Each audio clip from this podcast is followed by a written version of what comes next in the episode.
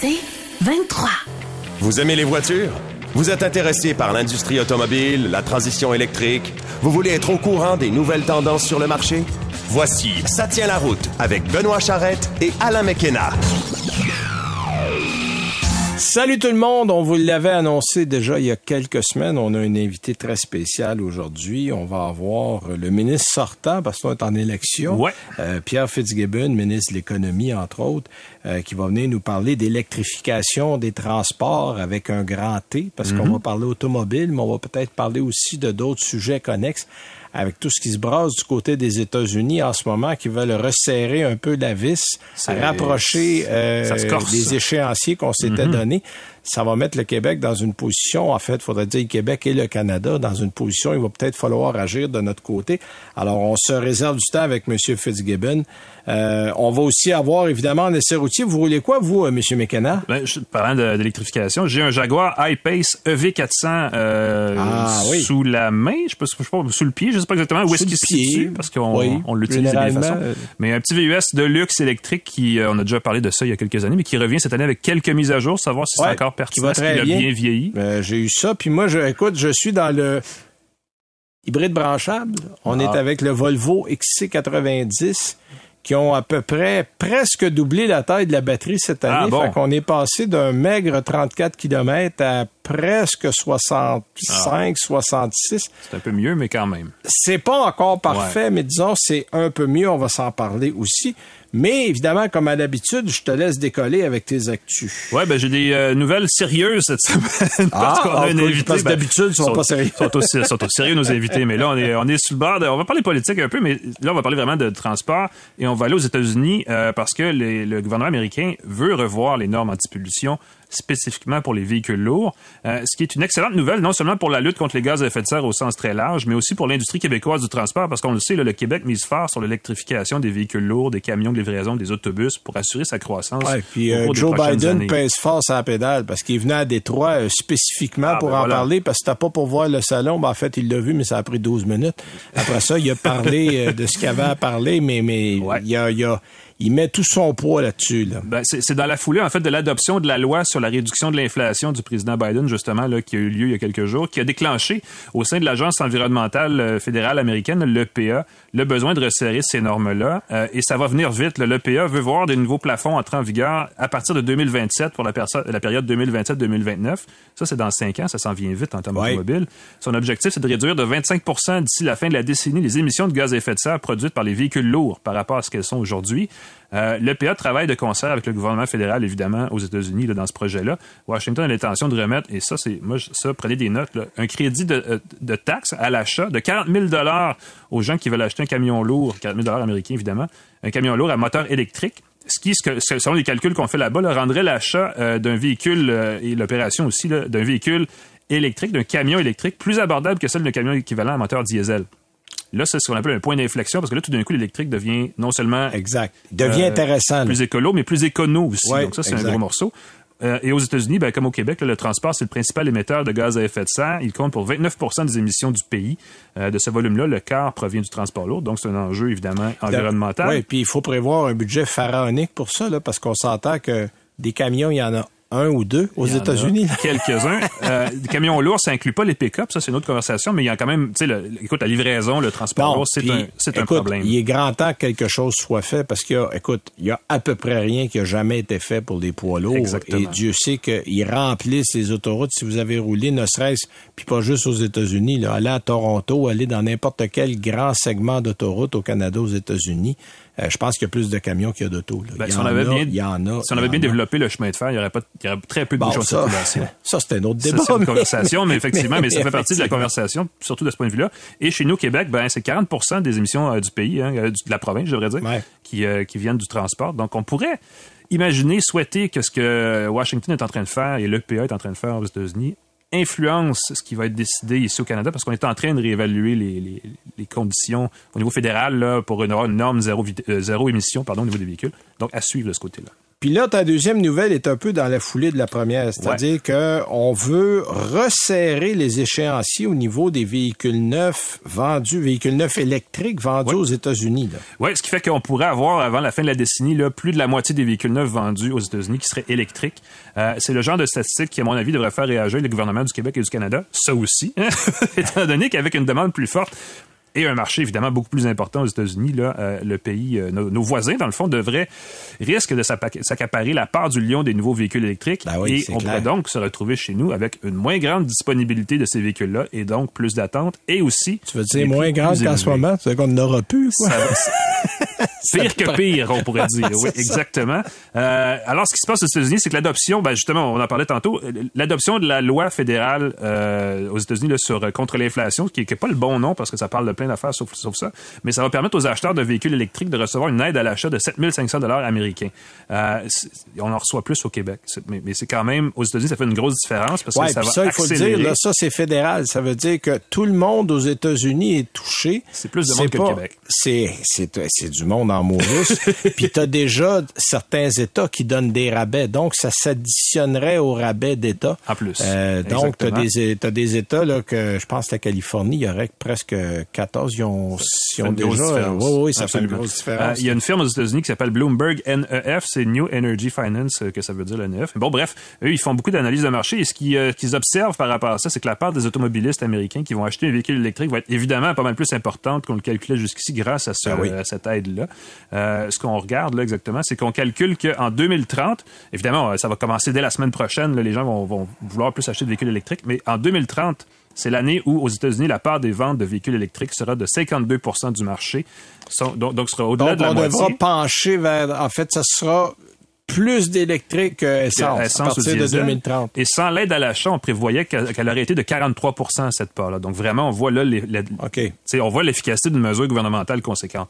Euh, ouais, puis tu as 10% en calculant qu'il se vend à peu près euh, Aux 11, c'est 12 euh, millions de véhicules par année. 12 à 14. Euh, 12 à 14. ça, que, ça veut dire un 10 c'est 1,2 million de véhicules. Ça fait une différence euh, au bilan. Le bilan euh, énergétique aussi est important. aux États-Unis, comme au Canada d'ailleurs, l'objectif, on, on, on, on s'en rappelle, c'est que 100 des véhicules légers neufs vendus en 2035 soient électriques, ouais. ou en tout cas à zéro émission. Il y a là évidemment une leçon intéressante pour Québec et Ottawa. Là. à Ottawa, ça fait des mois qu'on jongle avec l'idée de bonifier l'aide à l'achat d'un véhicule électrique, mais on attend toujours cette révision-là. Elle reste à 5 000 en ce moment euh, et elle ne vise que les véhicules neufs de format plus petit, hein, évidemment. Au Québec, elle vient d'être revue à la baisse même de 1 000 Elle plafonne à 7 000 euh, Cette aide-là est conditionnelle à un prix d'achat qui doit être inférieur à 65 000 qui vient, ce qui vient d'être révisé. C'était 60 000 avant. Bref, est-ce que nos conditions sont trop serrées? Est-ce qu'on va, est-ce qu'on va se faire voler, le, tirer le tapis sous les pieds en termes de disponibilité de véhicules avec ce qui se passe aux ben, États-Unis? si on voit ce qu'on a en ce moment, où l'Europe prend la part du lion parce que l'Europe a des normes beaucoup plus sévères en termes environnementaux, est-ce qu'il faudrait, dans ce sens-là, augmenter les euh, subventions, les deux? Euh, c'est des questions qui se posent. D'ailleurs, on va l'inviter pour ben, en discuter ça tantôt. Tombe bien.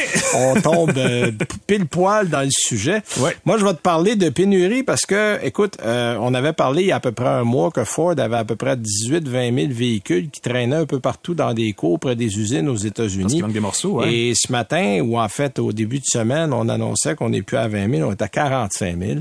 Euh, ça continue de s'accumuler. Puis là, on parle uniquement de l'usine de production de quatre véhicules pick-up Expédition euh, Navigator, qui est l'usine du Kentucky. Là, on a, écoute, il y a des images aériennes où le Kentucky Speedway est plein, là. Mais c'est pas juste un ou deux spots, c'est la piste tous les endroits qui sont libres où tu peux mettre un véhicule. Puis ils disent que les gens du coin disent qu'on a même rempli une ancienne cour qui appartenait à l'armée où on faisait des, des munitions. Il y en a partout. Mais ça, faut pas qu'ils gaspillent ces euh, véhicules-là. J'espère qu'ils ben, Ils sont pas gaspillés. Le problème, c'est que là, c'est pas juste des puces qui manquent. Il manque des pièces maîtresses pour finir le véhicule. Et là, évidemment, on veut pas arrêter les usines parce que ça, on, on l'a fait pendant la pandémie, puis on a vu le résultat. C'est une catastrophe. Alors, on, on fabrique les véhicules à 90, 12, 15% on les on les empile littéralement pour les vendre à un moment donné. Et euh, Ford n'est pas tout seul dans cette situation-là. Là. tout le monde est un peu dans le même bateau mm-hmm. euh, parce qu'on manque de pièces. Et là, on se commence à se demander quand est-ce que ça va se produire. Et là, ben, économiquement, en plus, euh, la récession approche, les taux d'intérêt augmentent. Et là, on apprend de l'autre côté que les fournisseurs qui, eux, vendent les pièces aux constructeurs ont augmenté le prix de leurs pièces entre 17 et 20 ah ben, Alors là, ça te coûte plus cher pour acheter tes pièces. Et là, évidemment, il va se passer quoi? Ben, ça va coûter plus cher. Déjà, là, on l'a vu, les modèles 2023, euh, les prix ont augmenté pour beaucoup de modèles. Et là, ben, quand tu te fais augmenter, toi, comme constructeur, vers un fournisseur, à qui tu refiles la facture, toi? C'est euh, hein? le mm-hmm. consommateur qui va encore se payer à la traite là-dedans.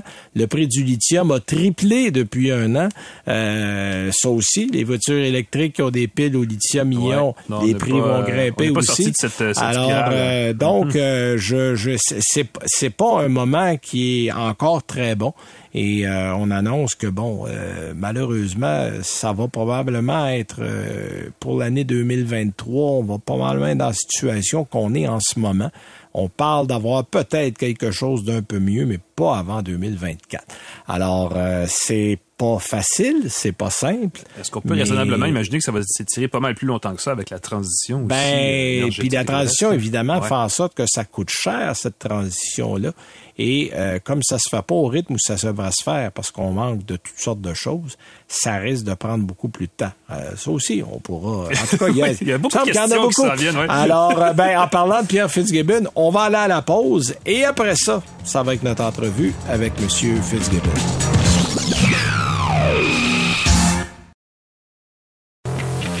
Vous écoutez Ça tient la route avec Benoît Charrette et Alain McKenna. Alors, je vous l'ai dit au début de l'émission, on a l'honneur de recevoir euh, Pierre Fitzgibbon, ministre sortant de l'économie et de l'innovation, qui va être candidat dans Terrebonne aux élections du 3 octobre prochain. Merci d'être avec nous, Monsieur Fitzgibbon. Ça fait plaisir, M. Charrette. Alors, euh, Alain, on a on a réduit ça à une centaine de questions. Finalement, on va essayer de faire ça court. ben, écoute, puis on va célébrer. C'est notre premier invité en studio pour vrai depuis qu'on fait la Depuis très longtemps. Puis on a un ministre. Alors, euh, c'est pas tous les jours. On est très heureux.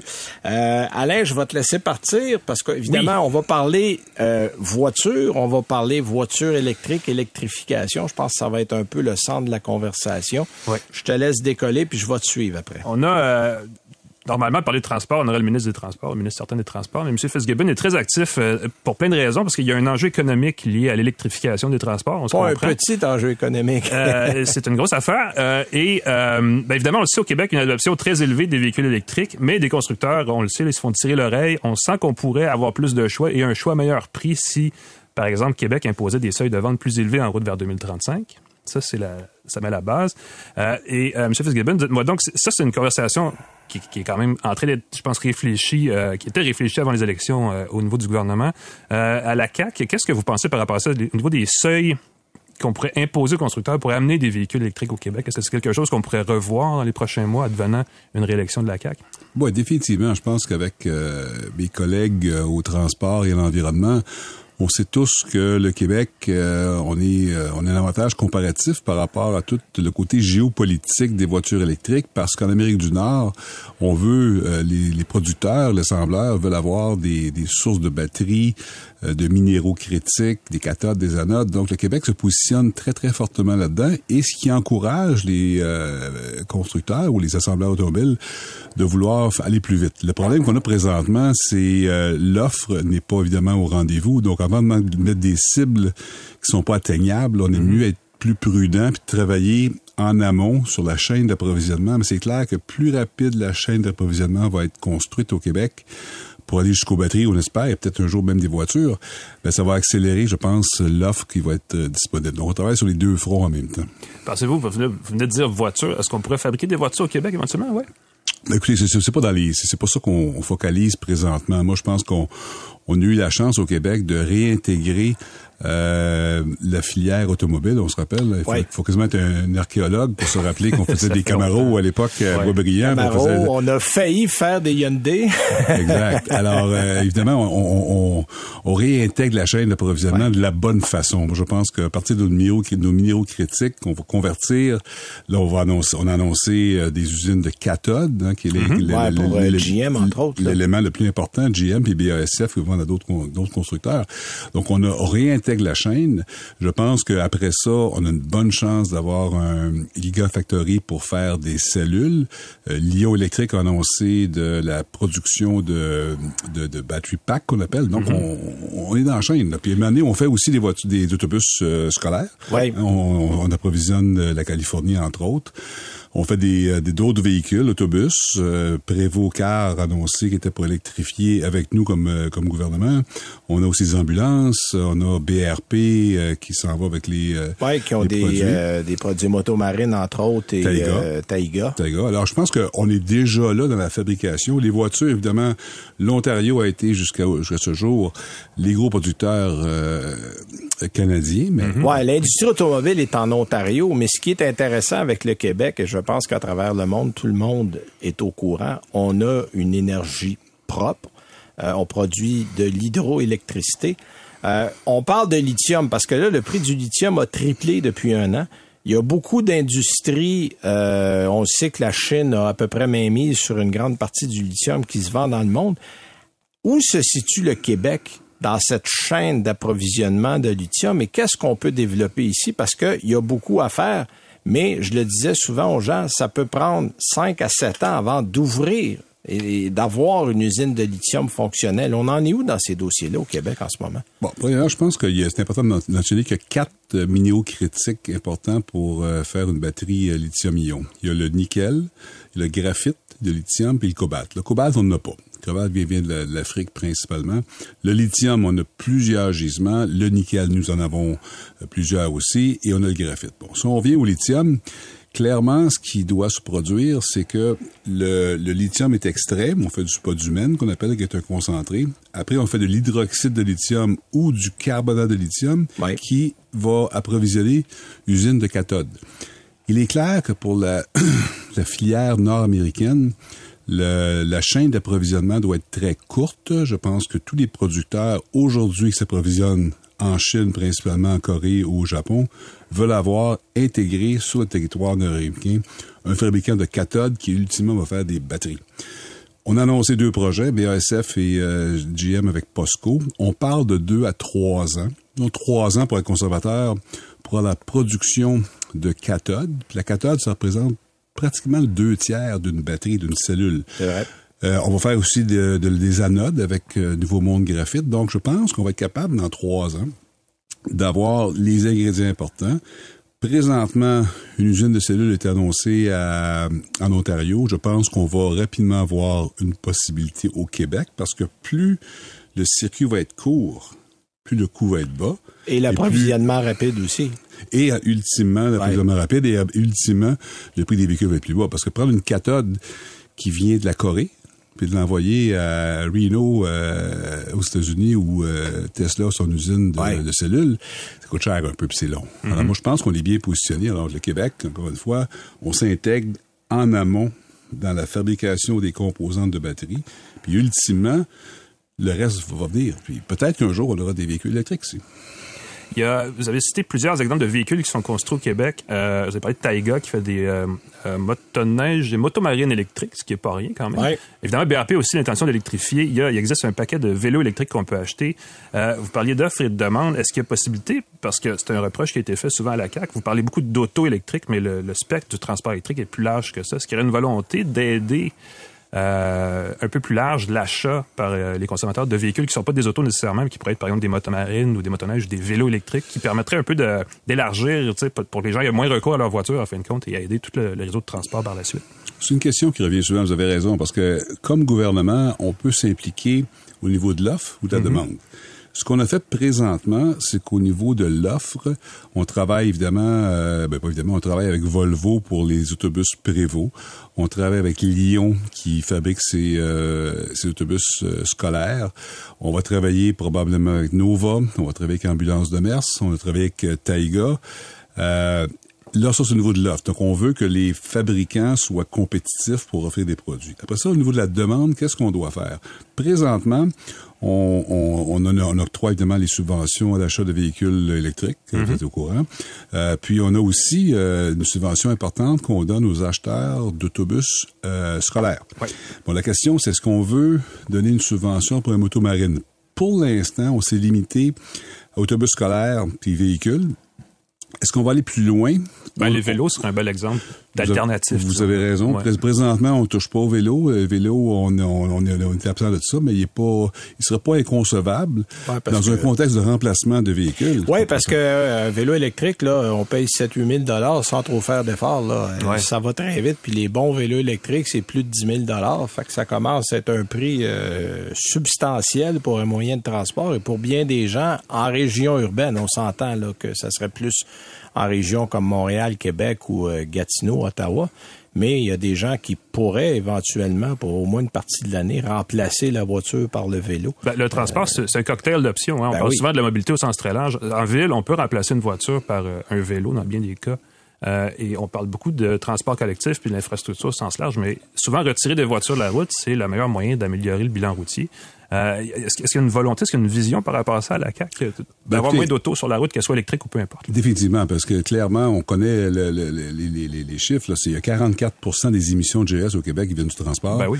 Puis après 18 à 20% qui viennent des industries. Alors moi, comme ministre de l'économie, je suis aussi soucieux de respecter la lutte au changement climatique que de créer de la richesse. Alors, pour permettre de réduire le 44 on ne pourra pas tout électrifier en passant. Il y a des, mhm. Alors, c'est sûr que s'il y a des moyens de remplacement de, de véhicules électriques, le vélo, évidemment, devient intéressant. La motomarine, peut-être moins, euh, moins évident. remplacer, c'est pas, pas direct comme lien. On, devrait, on devrait le regarder, puis je pense que... Avec l'état des ponts à Montréal, des fois, ça irait peut-être plus vite en motomarine.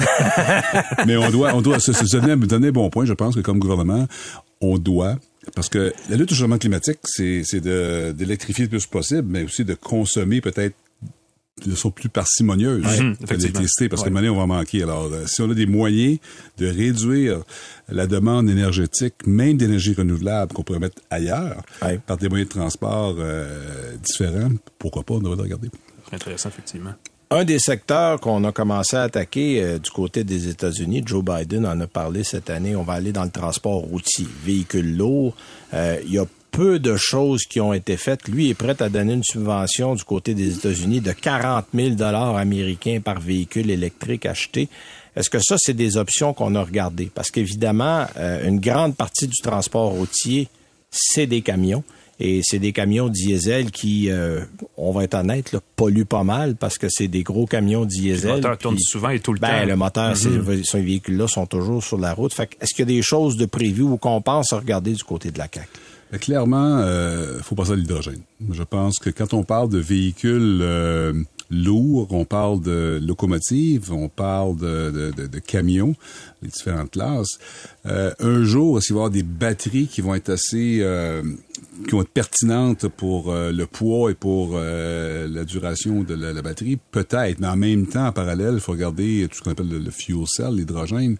Et on a beaucoup d'efforts là-dedans présentement. On a créé une chaire de recherche d'ailleurs à, à Bécancourt, à Trois-Rivières, mm Trois-Rivières, une chaire de recherche pour baisser le coût des matériaux pour construire l'électrolyseur. Alors moi, je pense que l'hydrogène, c'est un focus du gouvernement. On a annoncé récemment à Varennes un projet de 77 mégawatts pour produire de l'hydrogène à partir, évidemment, d'électrolyse, mais aussi à partir de résidus. Ouais, de l'hydrogène vert, ce qu'on appelle l'hydrogène vert, et non l'hydrogène bleu qui est à partir de gaz.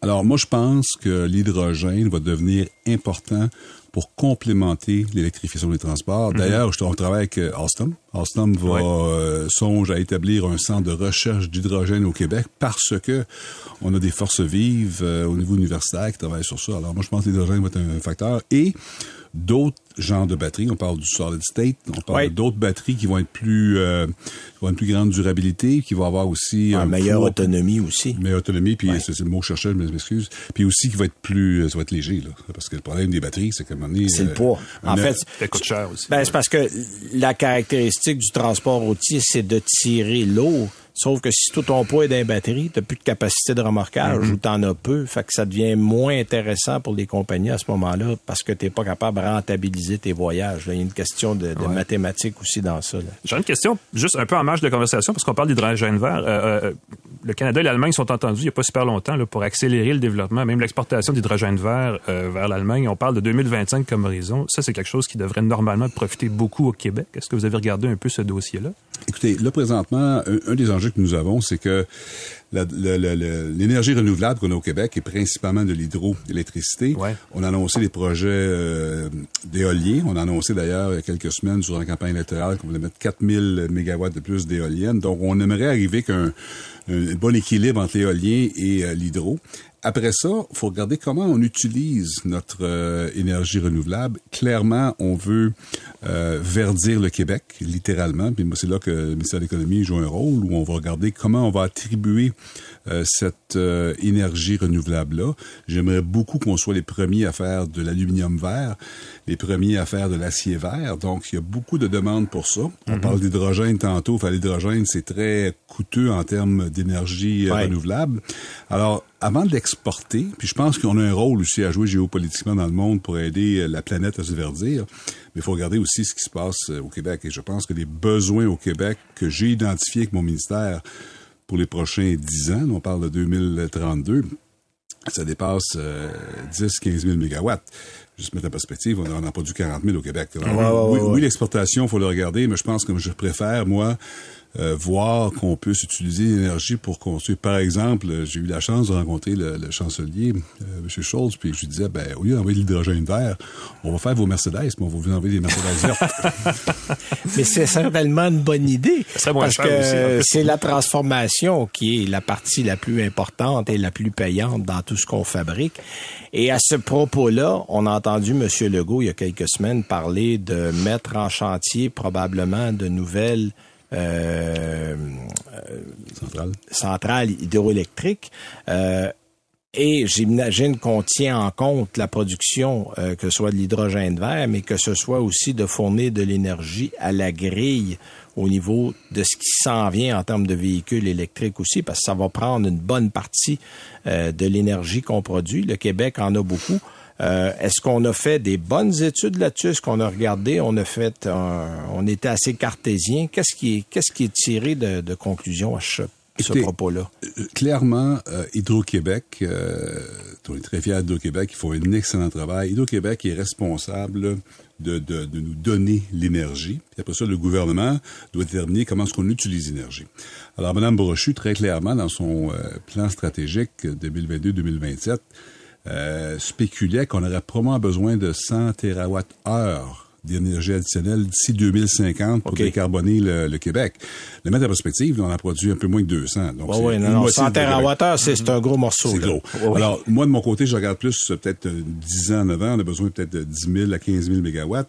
On regarde ça. La première chose qu'il faut faire au Québec, puis Mme Brochu a très clairement un plan pour y arriver, l'efficience énergétique, la consommation d'énergie. Je pense que comme, comme utilisateur, comme consommateur, nous consommons beaucoup trop d'énergie. On est très énergivore au Québec. On va falloir commencer à apprendre. On a toujours une bonne excuse. Ah, il fait froid. Euh, ah, les distances, tout ça. Non, mais c'est parce que ça coûte pas cher et on en a en quantité, fait que les gens font pas attention. C'est comme l'eau. C'est comme l'eau. C'est comme l'eau. C'est le même principe. Alors, première chose qu'on doit faire, c'est qu'on doit réduire la consommation des consommateurs et des entreprises, des centres d'achat, des édifices. Ça, ça va donner une capacité additionnelle pour donner aux entreprises. Après ça, il faut regarder l'optimisation. On peut optimiser. Il y a des barrages existants au Québec. Puis, bon, les barrages ont un certain âge. Alors, on peut les turbiner différemment. Il y a de l'amélioration à faire. Et le Québec a ça sous contrôle aussi. Il y a un plan de déploiement pour optimiser. Après ça, l'éolien.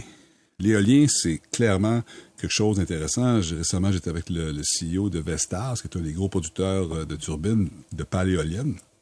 Puis, euh, il y a du vent au Québec. C'est pas juste du vent, il y a du vent thermique. Alors, Ah, on, a, oui. on a une capacité importante. Alors, Mme Brochu était d'accord avec ça aussi. On a 4000 mégawatts à peu près présentement d'éolien. Euh, il y a des projets en cours pour monter de 3000. Nous, on a annoncé un autre 3000. On va rendre à 10, 15 000. Donc, il y a beaucoup d'éoliens qui vont pouvoir donner de l'énergie renouvelable. La question de l'éolienne, par contre, c'est intermittent. Donc, il faut toujours- l'équilibre entre l'hydro et l'éolien. Ouais, faut devient faire- très important. En fait, il faut tirer une ligne moyenne, dire, bon, c'est à peu près ce qu'on peut obtenir, puis à partir de là, chiffrer ce qu'on a ailleurs. ou aller plus loin.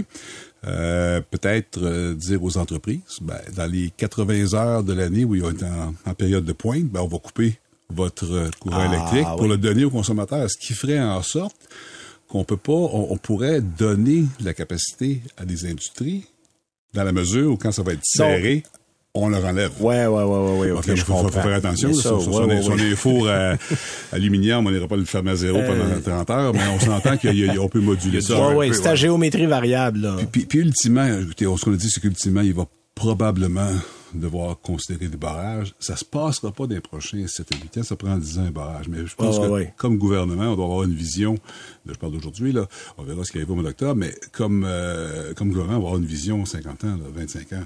Donc, je pense que des, barrages, des nouveaux barrages, c'est quelque chose, je pense, qu'on va devoir considérer. Mais avant ça, il y a beaucoup à faire pour euh, obtenir de l'énergie additionnelle. Ben, écoutez, merci beaucoup de votre temps, M. Fitzgibbon. Vous avez été très gentil. Je pense que ça l'a. euh, On répondu à- aux éclairé. 15-20 premières de nos centres centres de questions. C'est Je ça. reviendrai, je reviendrai une autre fois. On viendra pour nos autres questions. Alors, c'était Pierre Fitzgibbon, euh, qui est ministre de l'Économie et de l'Innovation, euh, qui va se représenter le 3 octobre aux élections dans Terrebonne. Merci d'avoir été là. Ouais, Nous, on va à la pause et ensuite, c'est notre chronique Écolo Auto et nos essais routiers.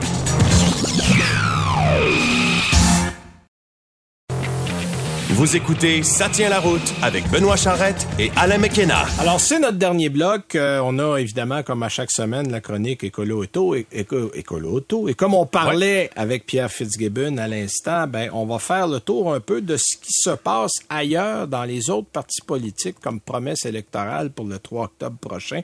Euh, si on parle, évidemment, on va passer dans les grandes lignes. On pourra pas faire en détail tout ce qu'on a. Euh, Québec solidaire, d'ailleurs, on va avoir quelqu'un de Québec Oui, solidaire. on va recevoir la semaine prochaine, un peu pour trouver l'équilibre, justement, parce que Ouais. c'est un peu ça l'opposition en ce moment. Euh, Ruba Gazal, qui est euh, candidate dans un des, une des circonscriptions à Montréal, là, va venir nous parler de... Eux, ils ont une vision, évidemment, plus collective du transport, n'est-ce pas? Mais c'est- ce que je trouvais... ça, ça a été prouvé un peu avec M. Fitzgibbon, mais en rencontrant les différents partis, y a comme une... C'est comme accepter qu'on va électrifier les véhicules et que ça commence avec les autos, mais je pense que ça va aller au-delà de ça aussi. Puis, Ben, selon à qui on parle, la, la suite diffère. Voilà, ça va être en intéressant fait, de suivre ça. euh, on parle évidemment d'interdire du côté des, euh, de Québec solidaire. On a un plan qui est assez agressif. On parle d'interdire l'immatriculation des voitures à essence d'ici 2040. Interdire l'immat- n'importe quelle voiture à Mhm. ça- essence. ça va vite, là, ben oui. Euh, ils pourront même pas rouler sur nos routes. On va obliger les constructeurs à donner des véhicules électriques. Euh, plus de véhicules électriques que ce qu'il y a déjà sur le marché. Ça, évidemment, il y aura des, pas à faire de ce côté-là. On veut aussi mettre une surtaxe de 15% des véhicules polluants, euh, ceux qui donnent plus de 210 grammes de CO2 par kilomètre. Ce qui est beaucoup. Euh, ce, que, ce que M. Legault appelait la fameuse taxe Camry. Là, il en a Ouais. parlé dans ses Camry fait moins que 210 Ben, en fait, il y avait certaines Camry qui étaient touchées, d'autres qui ne l'étaient pas. Là, on reviendra pas sur ce débat-là, mais c'est un plan assez ambitieux. En fait, le Parti québécois, dans les grandes lignes, suit pas mal le Parti euh, solidaire. Mm-hmm. On veut aussi obliger les constructeurs à offrir 75% de véhicules électriques d'ici 2027. Euh, ça, ça me paraît... Ça, c'est très ambitieux. Oh boy, ça c'est quelque chose. Ouais. Euh, on veut revenir avec le 8000 dollars de rabais et interdire la vente de véhicules à essence d'ici 2030 et non Ça, 35. ça vient vite aussi. Ça aussi, ça va venir Ouais. bien vite. La CAQ, évidemment, on en a parlé avec euh, M. Fitzgibbon, mais on vise aussi euh, des bornes de chargement et améliorer les réseaux. Ça, ça n'a pas été touché. Mhm. Mais via Hydro- Hydro-Québec, qui en parlait tantôt du rôle qu'Hydro-Québec va jouer, parce que c'est un grand producteur d'électricité qui peut aller beaucoup plus loin.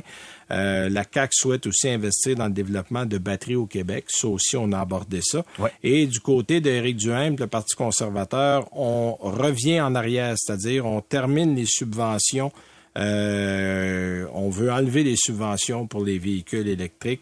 Euh, on rend même l'essence plus abordable en retirant le TVQ. On souhaite aussi favoriser le développement de véhicules électriques qui seraient construits au Québec. Donc, Ouais. on, on est prêt à aider, mais les véhicules qui seront ici, Bref, euh, je vous invite, École Auto, je mettrai ça en ligne demain sur annuelauto.ca. Euh, je vous ai résumé ça vite, mais on a le détail de chacun des parties. Donc, si vous, euh, dans votre réflexion, euh, vous regardez les impacts au niveau de l'écologie de l'automobile et du transport, il y a un bon résumé des gens d'École Auto et on mettra ça demain sur annuelauto.ca. Voilà. Je vous rappelle que, évidemment, euh, vous pouvez nous écouter sur les plateformes euh, Spotify, Google et compagnie, le 98.5fm.ca dans la section balado où vous avez Ça tient la route. Évidemment, sur annuelauto.ca, on fait une mise à jour à peu près tous les jeudis ou vendredis. Et vous pouvez écouter la nouvelle émission. La meilleure façon, c'est de vous abonner. Toujours. Toujours, Absolument. toujours. Oui. Alors, Alain, il nous reste à peu près un 10 minutes pour faire le tour de nos deux véhicules à l'essai. Je te laisse partir. Écoute, euh, mine de rien, euh, parce que c'est un peu l'idée derrière l'effet que j'ai essayé cette semaine, le iPace, c'est le fameux petit VUS électrique de Jaguar. C'est Ouais. que Jaguar, mine de rien, a fait partie des premiers constructeurs à vendre un VUS électrique au Canada avec une bonne autonomie. Euh, mais, mais le VUS en, en question, on va, on va se le dire, n'a pas vraiment changé depuis son arrivée sur nos routes, quelque part vers la fin 2018. Euh, donc, je trouvais pertinent de repasser derrière le volant pour voir comment il a vieilli. Et la bonne nouvelle, c'est que la iPace vieillit plutôt bien. Euh, même si, euh, pour être honnête, la concurrence, elle, a évolué pas mal plus vite que Jaguar. Le VUS anglais a quand même droit à quelques nouveaux éléments cette année, ce qui fait que, bon, il a l'air un petit peu plus moderne. Dans le fond, ça comprend un nouveau système multimédia. Ça, euh, ça a l'air banal, mais c'est tellement plus agréable maintenant de, Oui, oui, de non, conduire ça, ce véhicule-là. ça a l'air banal, mais c'est parce que ça rend, mauvais ça rend avant. l'expérience plus agréable. Puis là, on parce parle que- d'une belle surface tactile avec surtout Oh, un système simplifié et euh, CarPlay Android Auto sans fil qui veut, Il veut est pas, qu'on lâche le vieux système. là. Exactement. On ajoute un affichage tête haute aussi, ce qui est pas révolutionnaire, mais qui est quand même un truc qui devient agréable à avoir. Et qui est bien intégré. Parce que certains sont Ouais. un peu distrayants. Moi, je dis qu'il est bien intégré quand il est devant toi, puis à un moment donné, tu l'oublies.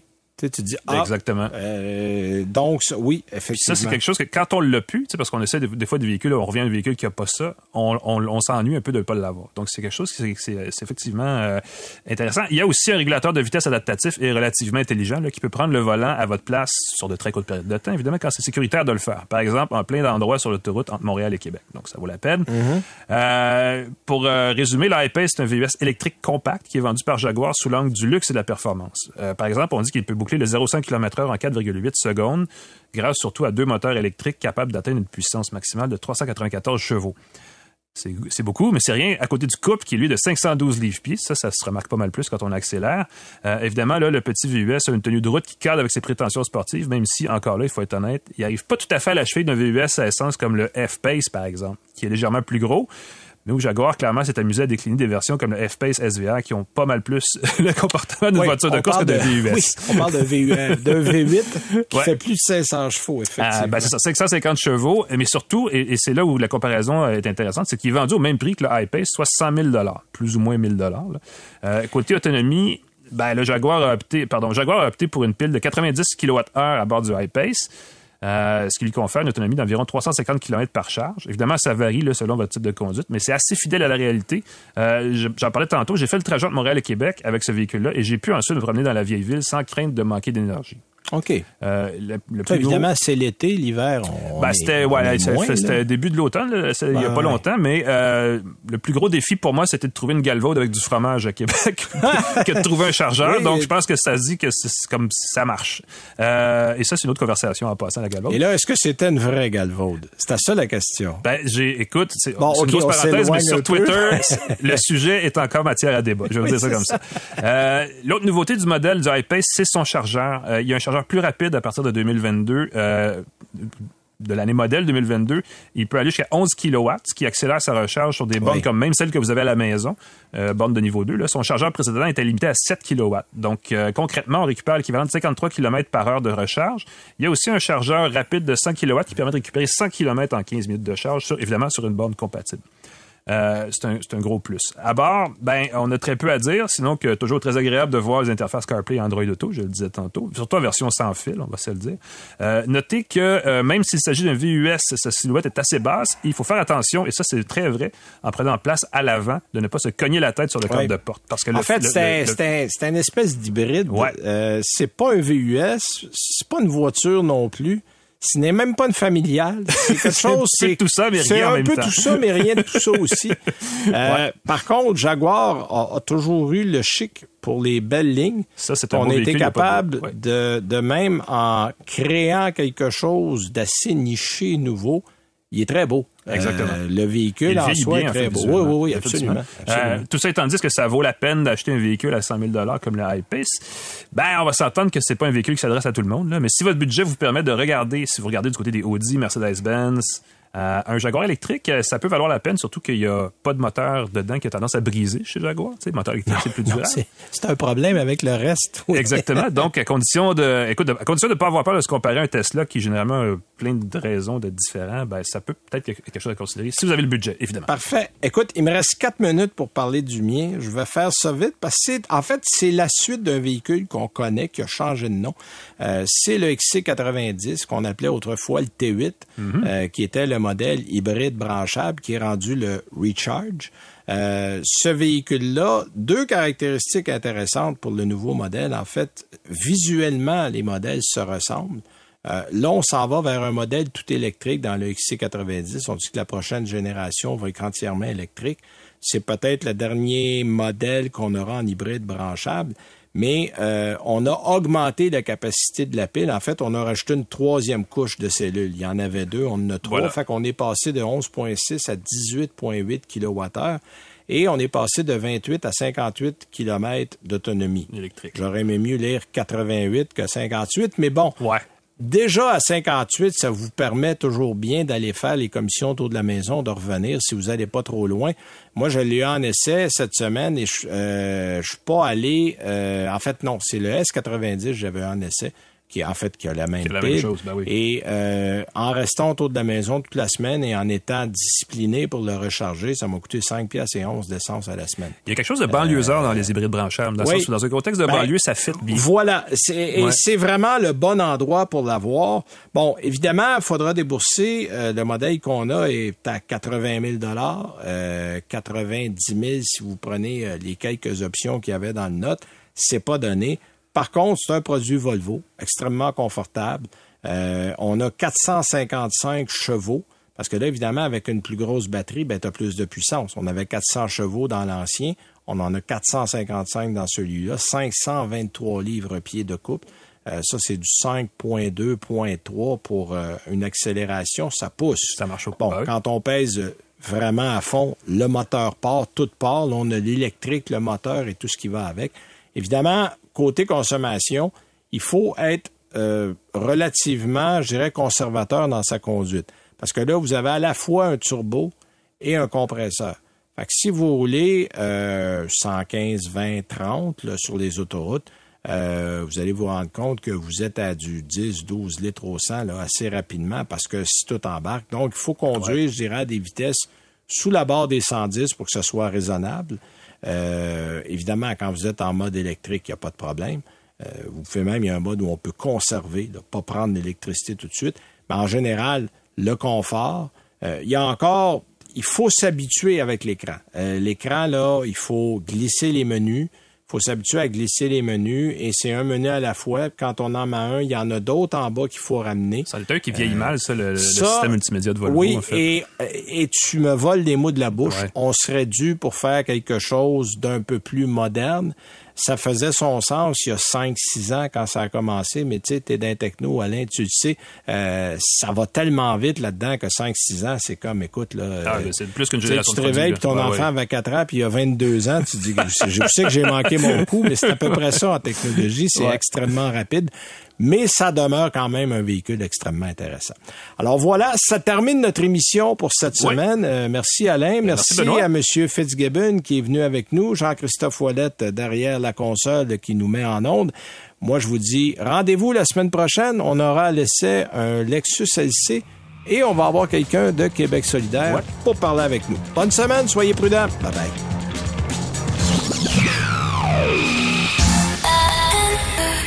C'est 23.